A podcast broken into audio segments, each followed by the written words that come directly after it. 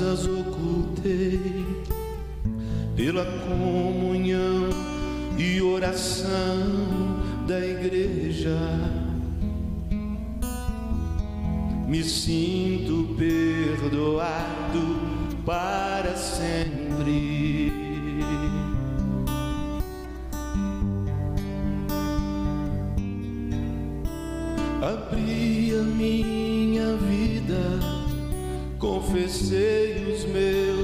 pecados, me sinto perdoado para sempre quebrados os grilhões que me impediam de adorar.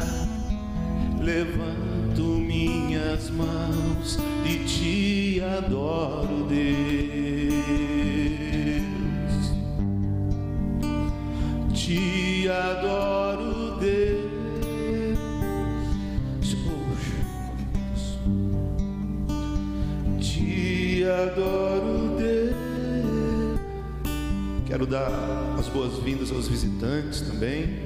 Se sinta muito à vontade. Com certeza sairás daqui abençoado ou abençoada.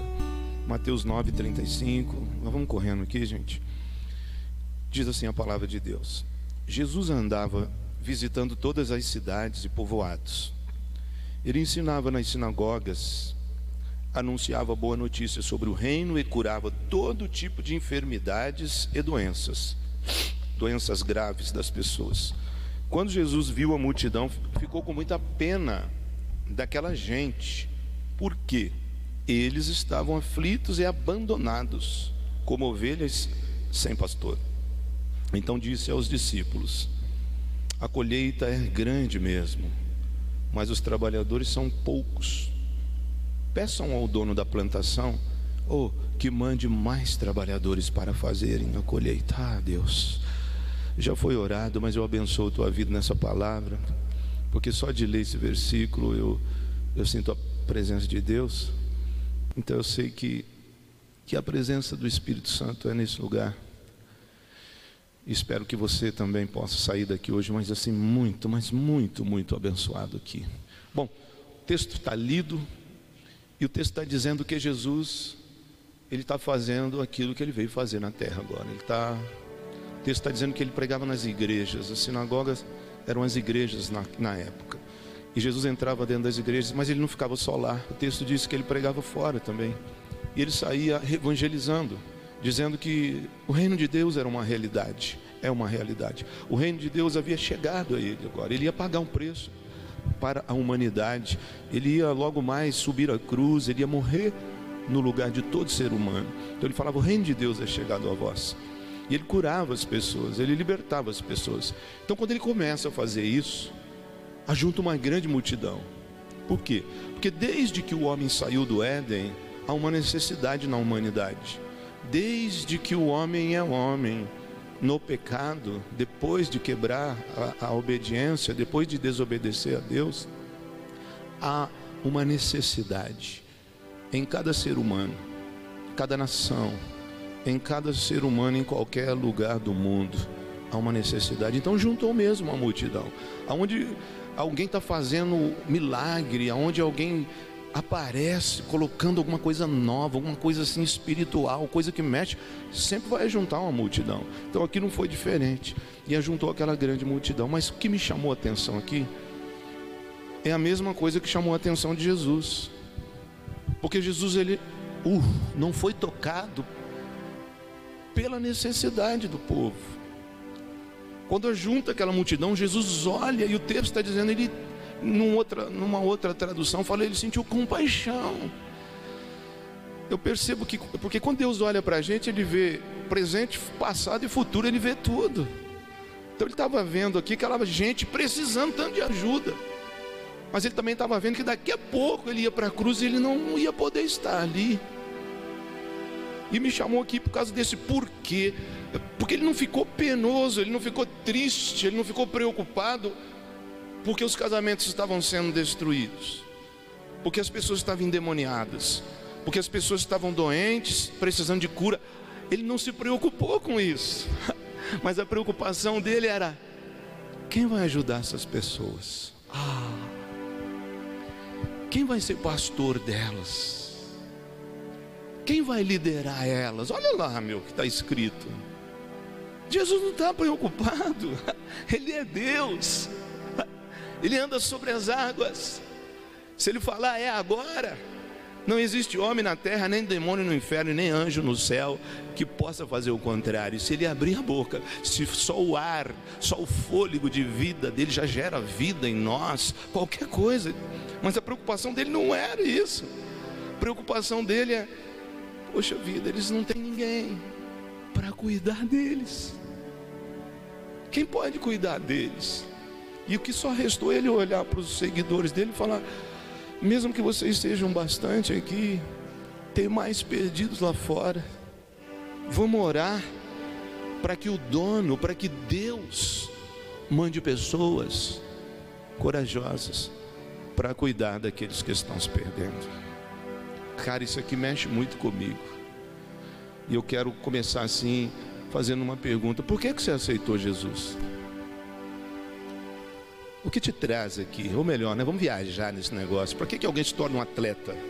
Um atleta mesmo de ponta, um atleta olímpico e treina e fica sem fim de semana, fica sem beber, sacrifica a vida porque ele quer atingir marcas, porque ele quer a medalha olímpica, porque ele quer um corpo bom, ele quer ser o melhor. Oh, por que, que alguém estuda? Porque ele almeja uma profissão, ele almeja alguma coisa. Agora eu pergunto para você que está aqui dentro da casa de Deus: por que, que você aceitou Jesus? Porque talvez o que te motiva a vir aqui seja: eu preciso que o meu casamento seja restaurado. Eu preciso ter mais dinheiro no bolso. Fala, então você entrou no lugar errado, você precisa ir ali no Bradesco, no Itaú, algum lugar aí. Porque antes de resolver as questões financeiras, Deus quer resolver outras coisas mais importantes na tua vida. Por que, que você veio? Porque eu, eu convivi muito tempo na igreja com pessoas que vinham para a igreja com problemas e simplesmente entravam, aceitavam Jesus, se batizavam e cruzavam os braços e eu quero essa bênção e recebiam. Eu quero aquela outra bênção e recebia. Eu quero aquela outra bênção e recebia. Eu quero aquela outra, aí não recebiam mais.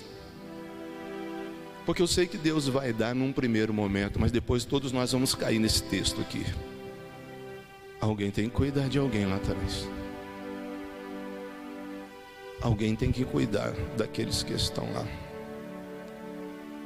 Porque é muito simples, cara. Eu poderia usar uma profundidade teológica aqui, mas eu quero ser o mais simples que até uma criança possa entender. Os perdidos, eles não podem se salvar sozinhos. Entende isso, igreja? Os perdidos, os necessitados, eles não podem se curar sozinhos. Eles não podem melhorar a vida deles sozinhos. E Deus não vai descer de novo para fazer isso. Mas existe um povo para fazer isso. Ó, oh, quem será? Vamos orar para Deus nos revelar. Quem será que Deus vai enviar? Porque esses perdidos aqui, é esse povo que está daquelas duas portas de vidro para fora. E a pergunta que ecoa é a mesma, desde esse tempo aqui. É a coisa mais importante da tua vida? Você vai guardando e, e vai respondendo você para Deus. Aí de repente ela cai na cela essa semana aí. Aprenda uma coisa.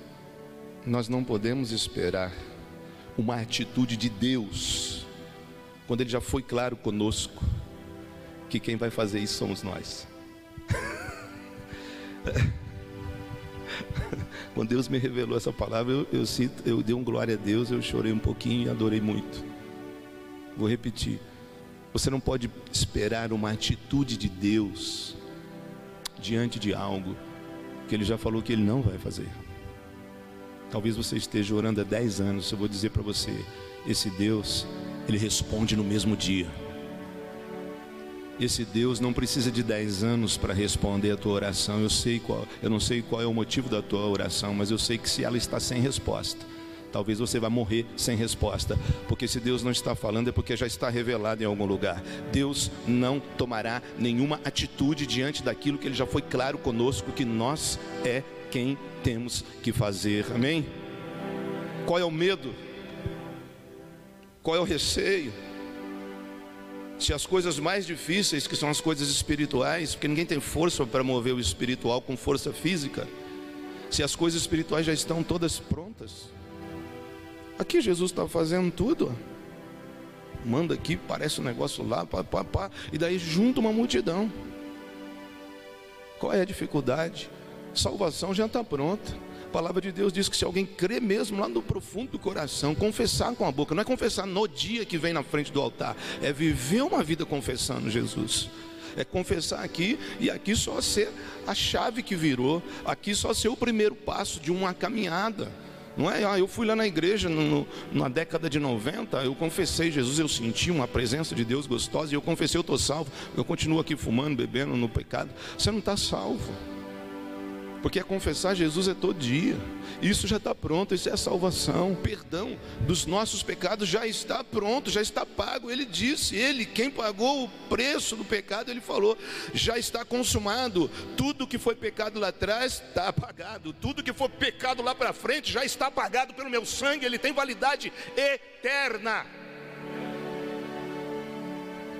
Agora, por que quem tem a obrigação de fazer em prol de outras vidas não faz.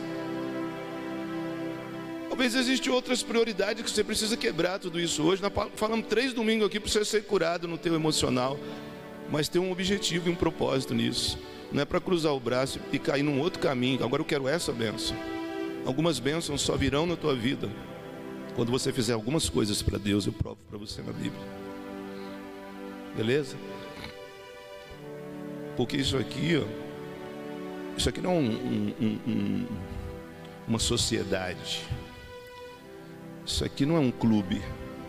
Isso aqui é o corpo de Cristo. A igreja, ela é o corpo de Cristo. Sendo o corpo de Cristo, cada um de nós somos um membro, cada um com uma função dentro do corpo. Não vamos escapar disso daí. Nós não vamos conseguir escapar de coisas que Deus tem sido assim tão claro. Sabe o que precisa na vida nossa? Até eu também me coloco mais fidelidade com Deus. Porque o povo não existe um, um outro organismo na terra capaz de fazer o que Jesus estava fazendo aqui, depois ele capacita os seguidores dele para fazer a mesma coisa. Eu dou poder para vocês para curar, para libertar, para expulsar demônio, para batizar pessoas, para orar por pessoas, para ungir pessoas, para colocar pessoas no céu. Essa responsabilidade Deus colocou na mão da igreja. Não mais ninguém, não existe outra, não existe. Não é o shopping que vai fazer isso, não é a melhor empresa, não é a prefeitura, não é a polícia, não existe, é a igreja que vai fazer esse trabalho. Então, uma igreja que não está fazendo isso, ela está fora do mandamento, ela está fora da direção de Deus. Então, nós precisamos ser fiéis a Deus. E eu peguei como referência um cara que, que me dá um banho de ensino de fidelidade, que é Abraão. Gênesis capítulo 12, mostra a chamada de Abraão, um homem idólatra. Um homem talvez pecador, mas ele temia Deus. Deus deu uma chance para ele, falou: Abraão, eu já acabei com o mundo aqui. O homem já começou mal, depois que saiu da minha presença, só peca.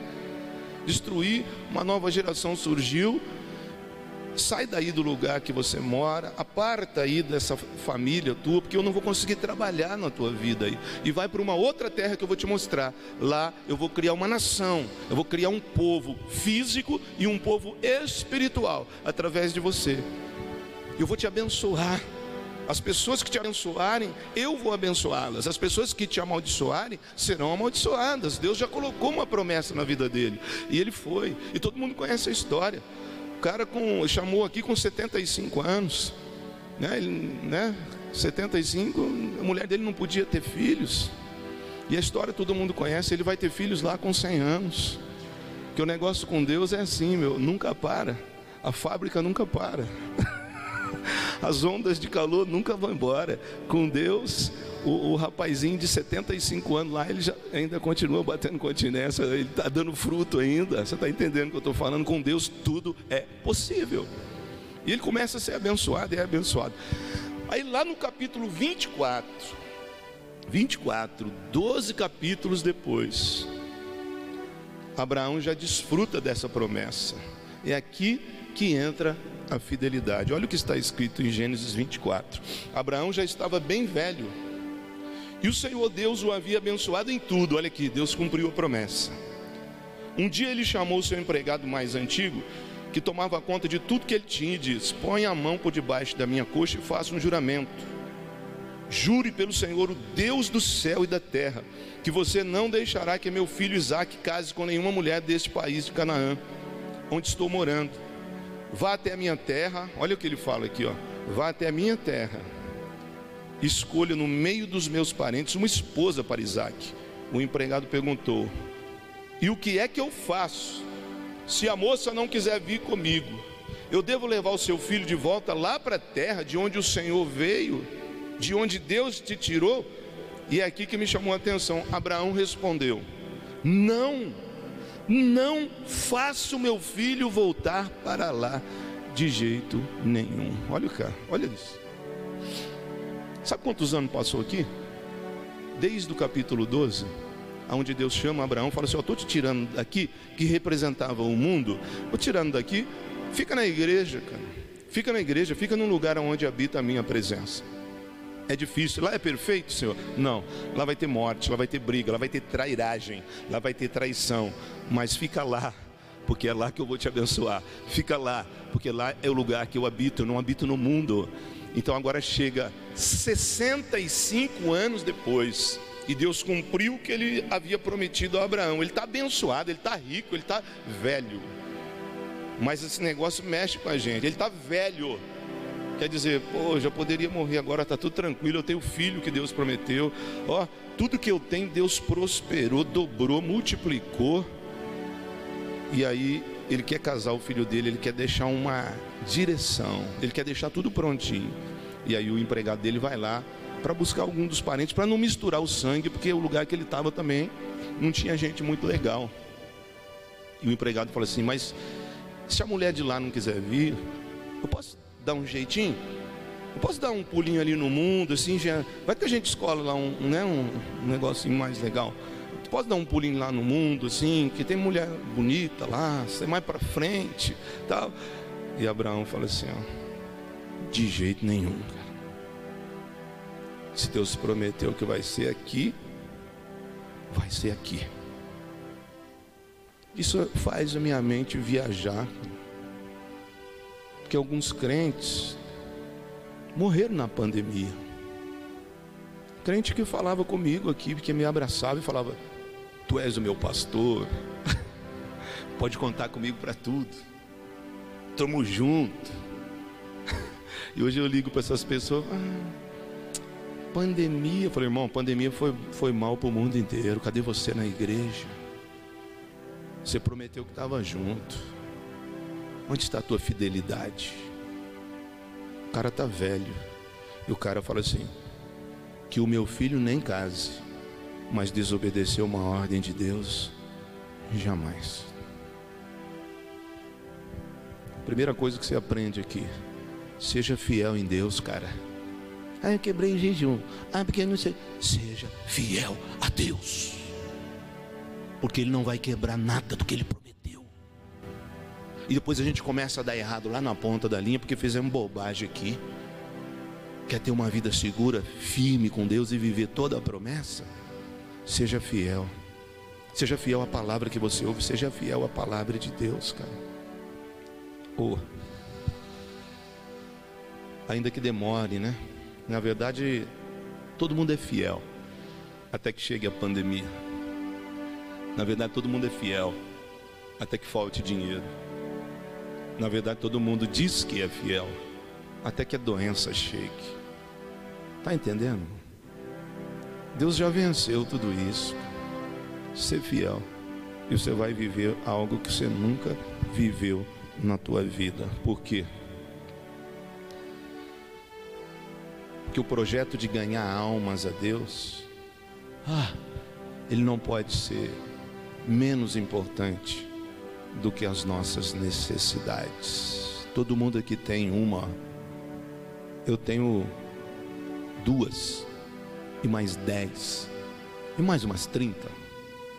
Todo mundo tem dificuldade na vida, mas eu não posso parar de fazer o que Deus me falou, porque eu falei para Ele que ia fazer isso, porque isso, a palavra dele é muito clara para mim que diz que Ele me dará quando eu buscar primeiramente os interesses do reino dEle.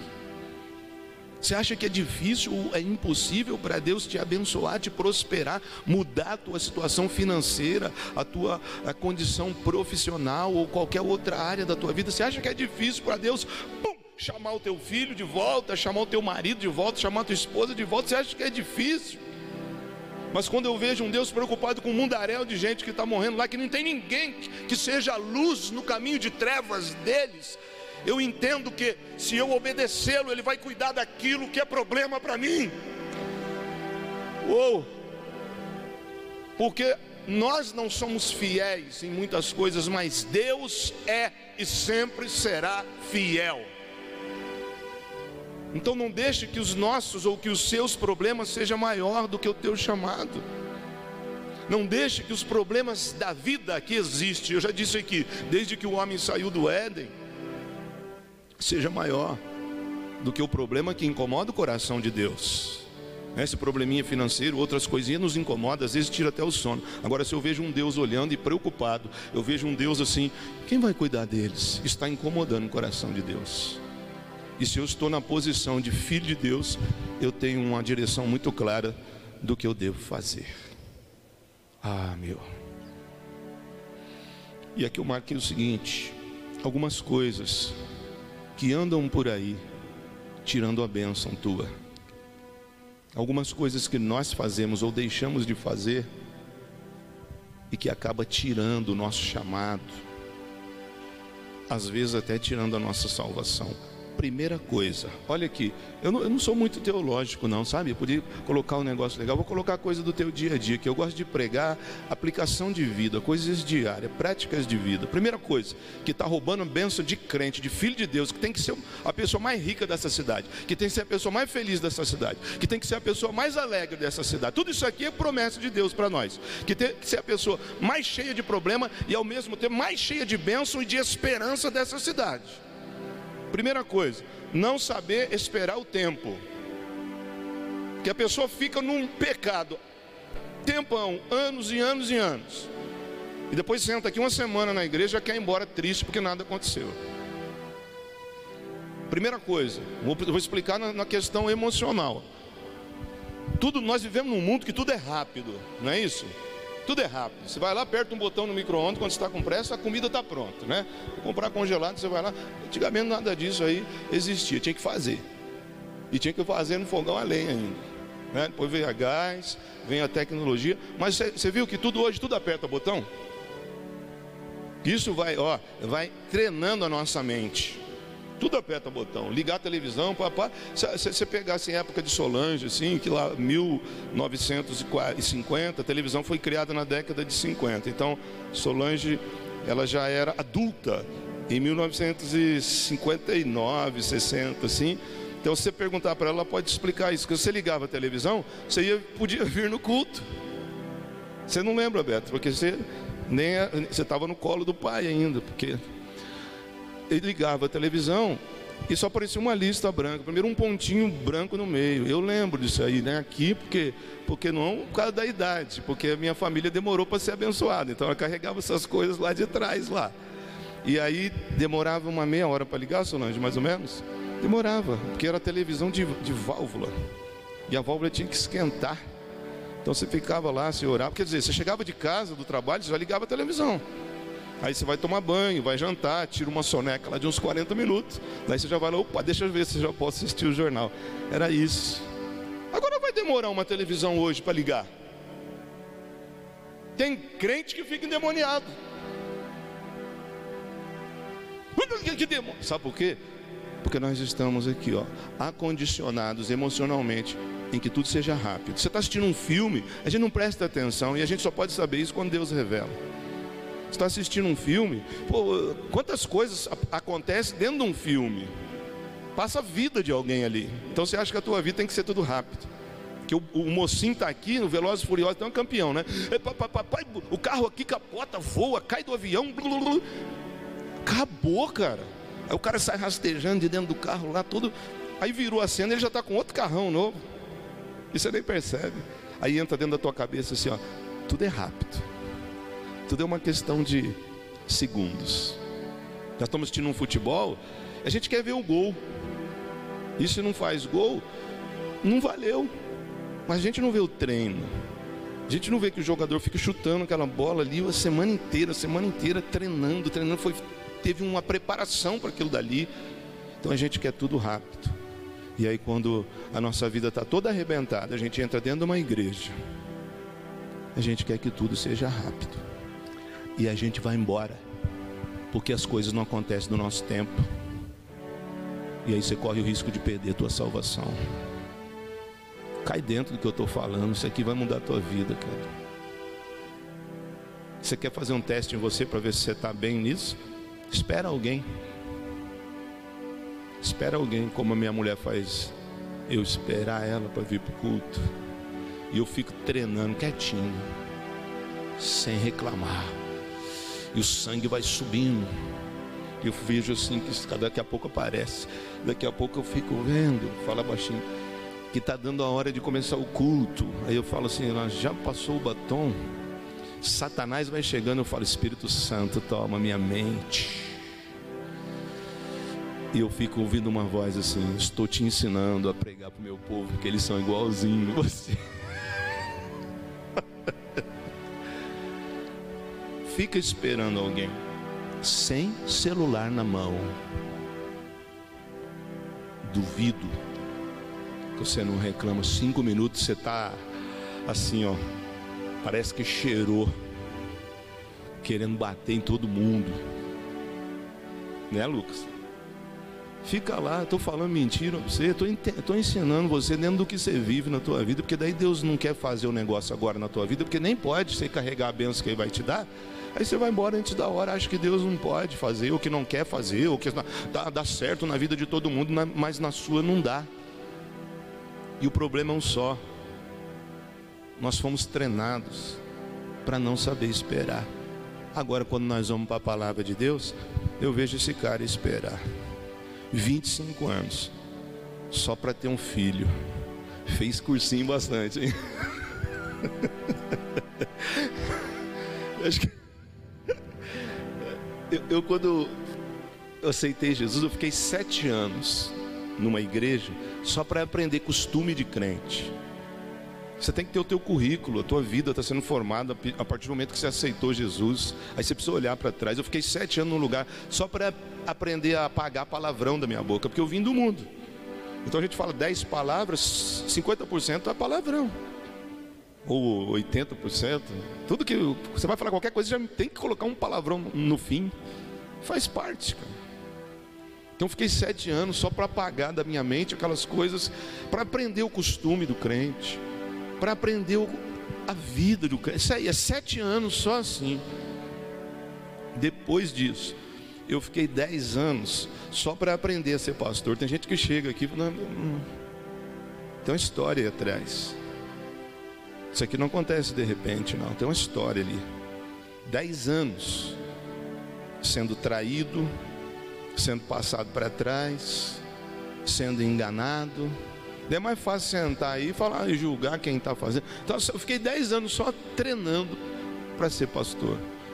E nesses últimos quatro anos, nós começamos a colher. Deus começa a fazer que todo culto vem almas, todo um culto vem alma, a igreja está assim, ó. Mas eu tive que ensinar o meu coração. Espera em Deus. Ele não se esqueceu de você. Ele tem uma vitória, uma promessa, uma bênção para cada pessoa aqui, para cada família. Davi, para ser rei, esperou 14 anos.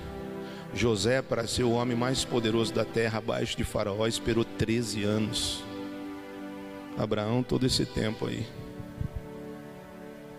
E ó, é esperar sem pecar, é esperar sem jogar toalha, é esperar confiando nos momentos difíceis, fechar o olho, levantar a mão e adorar a Deus, porque Ele vai fazer. O que eu estou querendo dizer com isso não é você desanimar que vai demorar, não. O que eu estou querendo dizer com isso é que Ele vai fazer, demore o tempo que demorar. O que eu estou te dizendo não é para você parar, ah, vai para. E lá no mundo que vai passar a vida inteira você não vai ter nada de Deus. Então passe o tempo que passar, Deus não vai e jamais esquecerá de você. Ou, mas tem que saber esperar. O que eu estou querendo dizer não é isso. Eu estou querendo dizer que quanto mais você espera, mais crente você fica. Quanto mais você espera, mais firme você fica. Quanto mais você espera, maior é a tua bênção. Oh, quanto tempo você está esperando? Duas semanas. E está desse jeito. Tem mais uma caminhada aí pela frente. Quanto mais nós esperamos, mais o nosso caráter é, é, é melhorado. Quanto mais nós esperamos, mais paciência nós adquirimos. Boa essa palavra, hein? Você ensina você. Quanto mais você espera, mais coisas invisíveis acontecem na tua vida. É igual a oliveira. Ela demora cinco anos depois que você planta a semente para ela soltar o renovo, o broto. Mas em cinco anos, ela está estendendo as raízes nas profundidades da terra. Quando ela sai, cara, pode dar o vento que for pode dar a tempestade que for, ela vai para lá, vai para cá, folha pode cair, mas ela não quebra. Você quer chegar e ser abençoadinho? É, isso aí é um brinquedinho de Jesus, mas as coisas grandes, você precisa saber esperar o tempo de Deus. Saiba esperar. Eu conheço um monte de gente que está perdido por aí, porque não sabe esperar. Daí vai para outra igreja, porque lá está profetizando. Sabe o que acontece? Nada. Enrola mais um tempo só, alguns meses. Aí ele vai para outra igreja. Finca lugar fixo e espera, porque o Deus que te chamou, se você fizer o que Ele quer que você faça, Ele não esqueceu, não esquecerá de você, tua bênção está na mão do Senhor. Saiba esperar. E a última coisa, a última coisa, ser dirigido pela, pelas aparências das coisas e não pelo Espírito de Deus. A partir do momento que você é de Deus, quem te dirige não, não, não é a aparência das coisas, mas é Deus, através do Espírito dele. Eu vou te perguntar uma coisa: Deus libertou Israel do Egito? Sim, né? O que, que Deus prometeu lá? Uma terra que manava leite e mel prometeu para eles que eles seriam os donos da terra, prometeu Jerusalém, prometeu Israel para eles? Sim, sim. Aí eu te pergunto: teve falta de água no meio do caminho? Teve falta de comida no meio do caminho? Teve problemas no meio do caminho até Deus dar o que ele tinha prometido? Ocorreram problemas, perseguições, brigas, morte, confusão?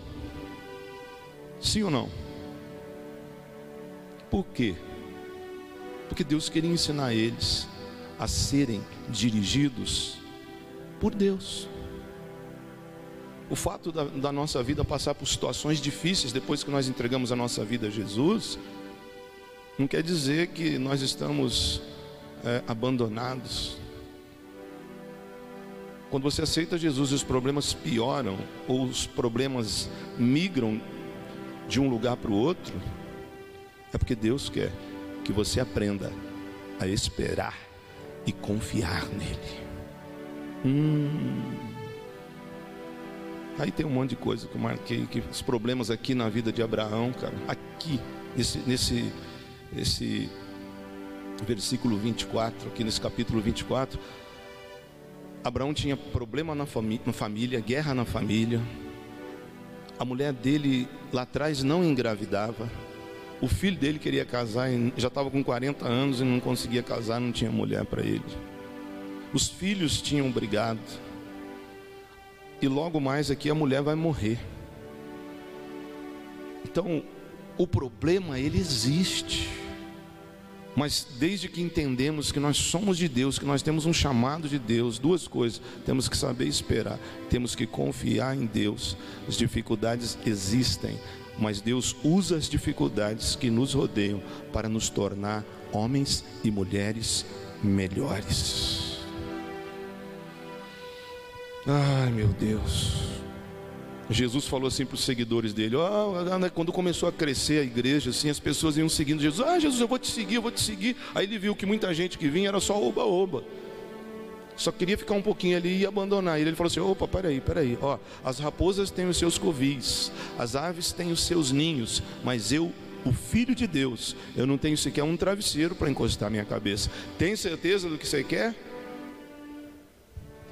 E aí já, um monte de gente já ah, mas nós não vamos poder ficar nos hotéis cinco estrelas. Nós não vamos poder ficar falando, não, não, para seguir eu. Precisa ser dirigido pelo Espírito Santo. Aprender que essa terra não é o nosso fim. Aprender que nós precisamos vencer essas dificuldades aqui, porque eu já venci o mundo e nós vamos continu continuar dessa forma e nós vamos vencer, porque o Senhor já venceu o mundo. Então aprenda a confiar no Espírito Santo. As dificuldades nos ensinam a confiar no Espírito de Deus. E eu fico muito irritado quando eu ouço crente dizer assim: ai, pensando em desistir. Eu vou dizer uma coisa para você que fala isso ou que pensa isso. Não aceita isso, não, porque isso é uma seta do diabo. Porque se, se tem uma coisa aqui no corpo da igreja, não digo aqui, mas na igreja de Deus, na igreja de Jesus, é que não existe a palavra desistência. Não existe isso daí. Quando Jesus ele venceu na cruz, ele entregou, morreu e apareceu três dias depois, os discípulos desviaram, os discípulos desistiram, voltaram tudo para o mundo pescar, da onde Jesus tinha tirado eles. Aí Jesus vai lá e começa a falar com Pedro, que era o líder do grupo. Ele fala: Pedro, você me ama, cara? Ah, sim, Senhor Pedro, você me ama? Sim, Senhor, então faz a minha obra. Cuida das ovelhas perdidas. Pedro, você me ama? Sim, Senhor Pedro ficou triste. E Jesus perguntar de novo: Tu me ama? Você me ama, Pedro? Sim, então cuida. Sabe o que Jesus está querendo dizer? Esse nosso relacionamento, ele é fundamentado em amor eterno não existe para mim desistir. Eu já te tirei daqui. O que, você está fazendo aí? Vai fazer. Aí Pedro entendeu, nunca mais desistiu. Eu sei porque você está desistindo. Você acredita em Deus, você tem um pouquinho de fé, mas você está desistindo porque você não consegue confiar totalmente em Deus ainda. Faz isso acontecer na tua vida. Quando você, porque Deus ele deixa parecer que tudo está na mão do inimigo, mas se você confiar em Deus, confiar que quem lidera a tua vida é o Espírito Santo, vão cair mil do teu lado, dez mil à tua direita, tu não serás atingido. Beleza? Ele fala assim: ó, vamos, vamos, quem vai? Orem para o Senhor, da, da, da, o dono da, da, da Seara, mandar gente para fazer colheita. Vamos, nós precisamos falar para o mundo inteiro. E o que, que passava na cabeça desses caras que é mais louco que nós? Fala, oh, peraí, Senhor Jesus, você está falando que é para a gente é, pregar o evangelho no mundo inteiro? Eita, ela está ficando louco. Meu. Peraí, não existia carro na época. Como é que eu vou lá? No lombo do jumento? Como é que eu vou atravessar o oceano? Eu vou lá para o Brasil. Estou aqui no Oriente. E Jesus falando, entendeu? Agora você acha que é difícil você pregar para o teu amigo na, na tua escola, no teu trabalho, para o teu vizinho? Os caras falavam assim, Senhor, peraí, não dá para nós pregar para o mundo inteiro. Não tem avião. E Jesus falou, prega esse evangelho e vai atingir o mundo inteiro. Eu não quero ser líder, não, é muito difícil. Rapaz, pensa direito esse negócio. É hora de ser abençoado, gente. Está percebendo multidão de crentes em todos os lugares que não estão abençoados? Por que será? Será que Deus já, Jesus já voltou? Deus se esqueceu deles? Ou será que eles estão deixando de fazer alguma coisa que está muito madura e na hora de ser feita? E quem vai fazer isso é a igreja. Há coisas que você vai receber tão grande que você nem imagina, mas isso só vai acontecer quando você fizer o que Deus te chamou para fazer. Amém? Você quer receber só um pouquitinho? uma bencinha que você vira a esquina ali já acabou, você quer ser abençoado todos os dias na tua vida com bênção que teu salário não compra, que você jamais imaginou. Essa é a promessa que Deus nos dá, promete e cumpre. Mas para isso você vai ter que fazer o que Deus te criou para você fazer. Assim, num capítulo posterior, no capítulo 25 de Gênesis, ainda falando sobre Abraão, versículo 11 diz isso aqui, ó depois da morte de Abraão. Já contei um pouquinho da história de Abraão. Depois da morte de Abraão. Depois da morte de Abraão. O que, que eu falei? Depois? Depois da morte de Abraão. Então Abraão acabou, beleza? A história de Abraão, até aqui falei de Abraão. Depois, capítulo 25, versículo 11 de Gênesis. Depois da morte de Abraão. Olha aqui, ó. Deus abençoou Isaac, o filho dele que morava perto do poço daquele que vive. Então aqui tem uma revelação de Deus.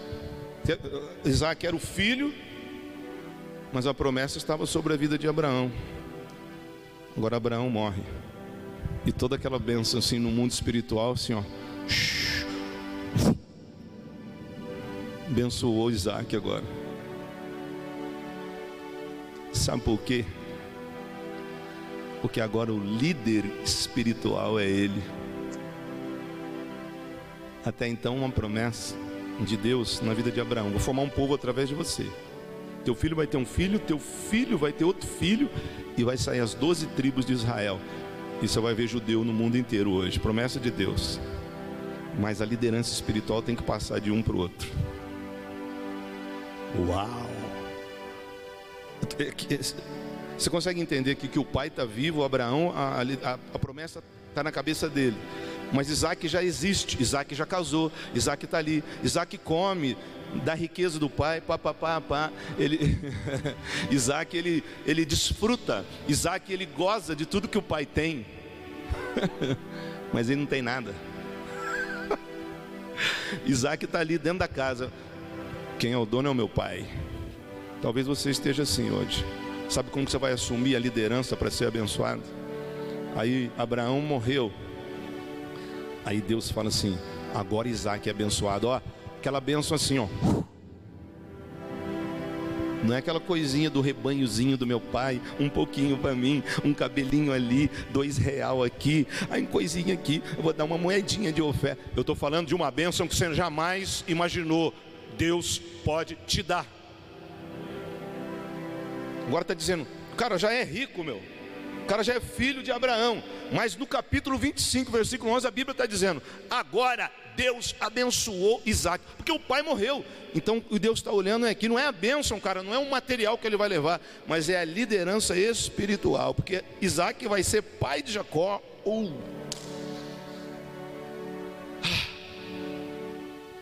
E a Bíblia está cheia disso. João Batista é o cara, está pregando, está pregando, está pregando. Jerusalém tem uma revolução, tem uma direção espiritual agora, porque haviam grupos religiosos separados, cada um dizendo que Deus estava lá e Deus não estava em lugar nenhum. Deus agora fala com João Batista: prepara o caminho, eu vou mandar o Salvador do mundo. E aí João Batista está pregando, pá, pá, pá, Jesus vem, João Batista batiza ele, o Espírito Santo desce Jesus, ele derrota Satanás lá no deserto. Agora Jesus vai entrar em cena. João Batista, ó, Esqueci de falar o título. O título é Liderança Espiritual. Alguém tem que sair de cena para você assumir e toda a bênção cair sobre a tua vida. Estou falando do Velho Testamento, do comecinho do Novo. Ó, Jesus está pregando aqui o texto que nós lemos. Multidão de gente vem, aí ele capacita os discípulos dele, morre, aparece para eles, ressuscitado, e fala: Todo poder foi me dado. Ó, e sopra o Espírito Santo sobre ele, fala: vocês vão continuar fazendo isso, vocês vão continuar fazendo isso, e vai embora. Só que até aqui, Jesus andava sobre as águas, Jesus ressuscitava os mortos, e os discípulos ficavam ali vendo: oh, oh, nossa, que legal, uh, meu Deus, o cego enxergou, a lepra sumiu. Isso fazia pouquinho, mas quando Jesus vai embora, ó, a liderança espiritual na vida dos apóstolos. Agora, a sombra dele escura. Agora o cara que nem sabe falar porque não estudou, ele vai na primeira pregaçãozinha dele, talvez com um papelzinho na mão, é ah, o Espírito do Senhor está sobre mim. Ai que vergonha. Três mil almas aceitam Jesus. Agora os apóstolos já estão na glória. Sabe de quem é a liderança espiritual? Olha aí do teu lado aí. E agora olha para você, ó. Uau!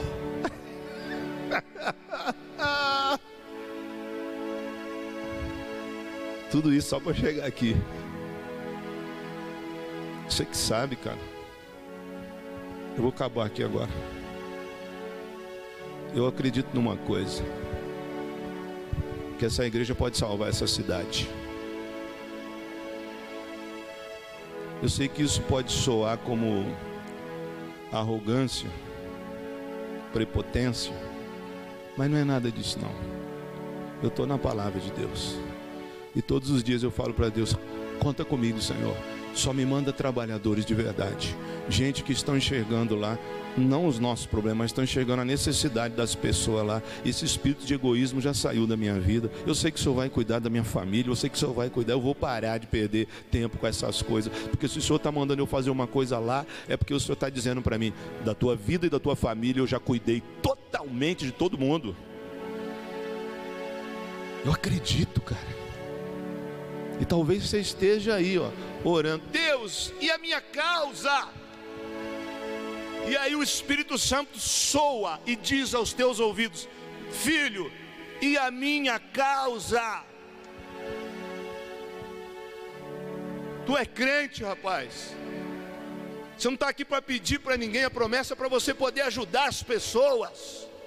A promessa é para você chegar aqui de qualquer jeito, Ele vai te receber, te curar, te amar, transformar, abençoar. Mas você precisa ir e transferir isso para alguém. Isso é ser cristão, cara. Olha a tua vida está parada. Você crê nisso? Então por que não se levanta e fala, Senhor, pode contar comigo aqui, o que eu preciso fazer? Porque desde que a Bíblia está sendo escrita, Deus está preocupado. Lá no Velho Testamento, Ele está vendo um monte de gente pecadora, um monte de gente que falava palavrão. Aí Ele purifica os lábios de Isaías e agora Isaías vê, estou curado, eu não estou falando mais tanta bobagem, eu sou diferente, eu tenho Deus. Aí Deus faz assim, ó. A quem enviaremos, Isaías? Só tem os dois ali. A quem enviaremos? Quem pode pregar para eles? Isaías falando assim: Senhor, pode mandar eu mesmo. Pega a visão, cara. Tua vida está amarrada porque você quer. Como eu já disse, todo mundo tem problema, mas nós estamos cuidando de pessoas e nós não temos tempo para parar no nosso problema, porque Deus está resolvendo tudo que está ficando para trás. Amém, irmão. Fique em pé, eu vou orar por você. Oh, isso é promessa de Deus, cara.